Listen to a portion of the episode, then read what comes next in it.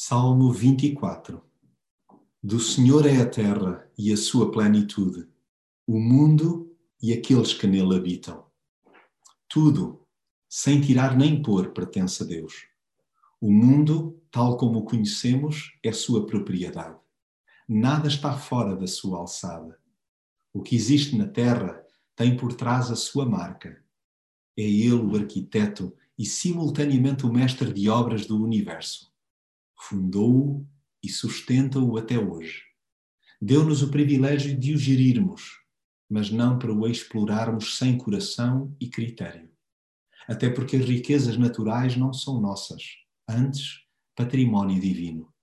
Já para não falar em pessoas, desenhadas de forma única, como sendo a menina dos seus olhos.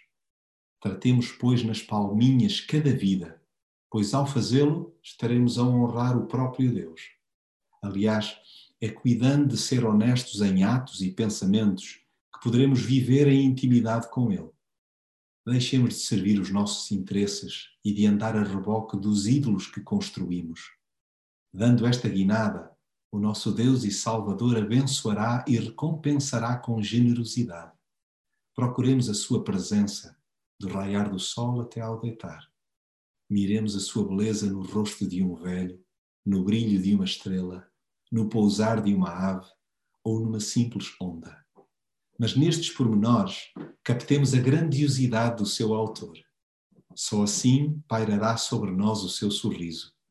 Quem o busca tem o privilégio de contemplar antecipadamente a sua majestade. Escancar-se o nosso coração, já que as portas eternas há muito que se abriram de par em par para deixar entrar o Rei glorioso, o Senhor do universo.